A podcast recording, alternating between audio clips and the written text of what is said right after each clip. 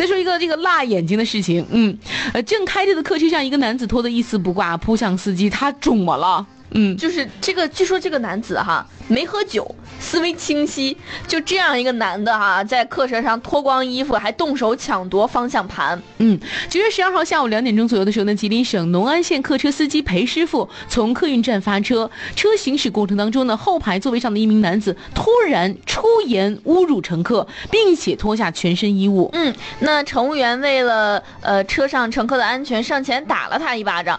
这男子啊，仗着自己高大，揪着。乘务员的头发就动手打人，乘务员的牙都被打打掉了。嗯，车内乘客呢让司机裴师傅开车去派出所，结果听到派出所这三个字，男子从后座呢冲向前面的驾驶室，一下子拽住了客车的方向盘。嗯，裴师傅表示说，这个事发之后，客车差点就碰到别的车了，幸好公司对他们有过这个关于乘客抢夺方向盘的专项培训，他一下子就踩住了刹车。嗯，他说，哎，真的是。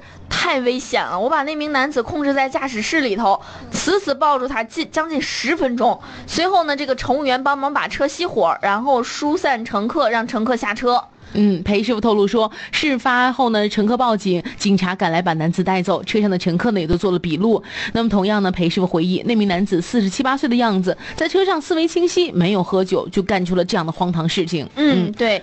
最新的警方通报称呢，九月十五号的下午四点五十九分，农安县公安局官方微信发布消息表示，抢夺方向盘的男子因为。用危险方法危害公共安全，已于当日被刑事拘留，案件也在进一步的侦办当中。